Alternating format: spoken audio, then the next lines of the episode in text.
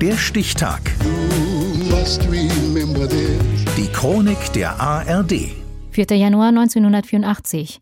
Heute vor 40 Jahren wurde der Bundeswehrgeneral Günther Kiesling nach einer öffentlichen Kontroverse wegen seiner angeblichen Homosexualität vorzeitig in den Ruhestand versetzt. Martin Busch. Erste Hinweise auf ein mögliches Schwulsein Günter Kieslings hat die NATO-Zentrale in Brüssel lanciert.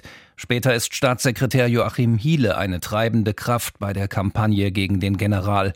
Ohne die Einschätzung seines leitenden Mitarbeiters hätte Verteidigungsminister Manfred Wörner Folgendes vermutlich nicht öffentlich verkündet. Wir liegen eindeutige Erkenntnisse vor, die zusammen mit anderen nachweisbaren Umständen den dringenden Verdacht begründen, dass äh, der Betroffene sich in einem Milieu bewegt hat, das äh, bei einem so exponierten Geheimnisträger ein Sicherheitsrisiko, zwar ein hohes, mit sich bringt. Der Geheimnisträger ist nicht nur Vier-Sterne-General, sondern auch Stellvertreter des NATO-Oberbefehlshabers in Europa.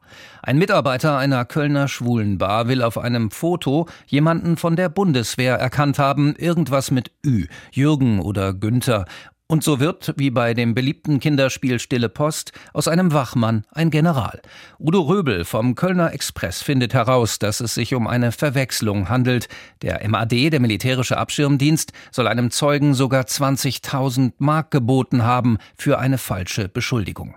Am 21. Januar 1984 sagt Günter Kiesling in einem Interview, ich bin zu keinem Zeitpunkt erpressbar gewesen und ich bin vor allen Dingen auch nicht erpressbar gewesen, weil es bei mir niemals im Leben irgendwelche homosexuellen Neigungen oder gar Beziehungen gegeben hat. Rudolf Augstein schreibt von einer Vorhinrichtung.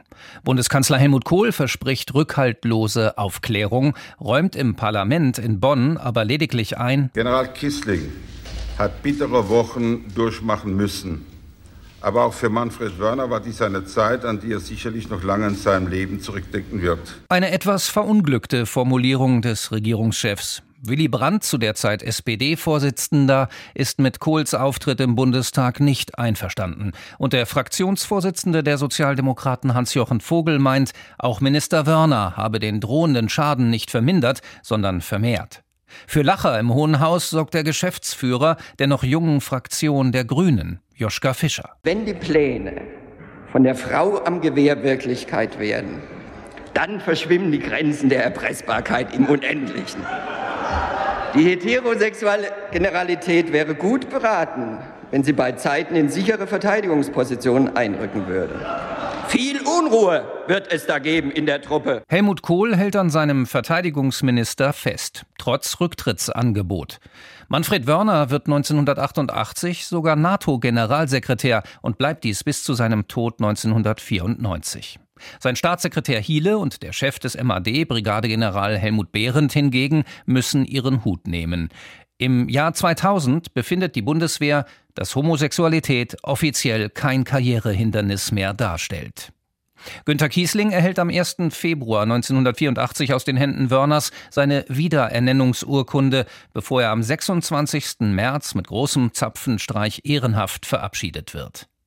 Zuvor wurde Deutschlands ranghöchster General in den vorzeitigen Ruhestand versetzt, wegen angeblicher Kontakte zur Kölner homosexuellen Szene und einer daraus entstehenden Erpressbarkeit. Das war am 4. Januar 1984. Heute vor 40 Jahren. Der Stichtag. Die Chronik von ARD und Deutschlandfunk Kultur. Produziert von Radio Bremen.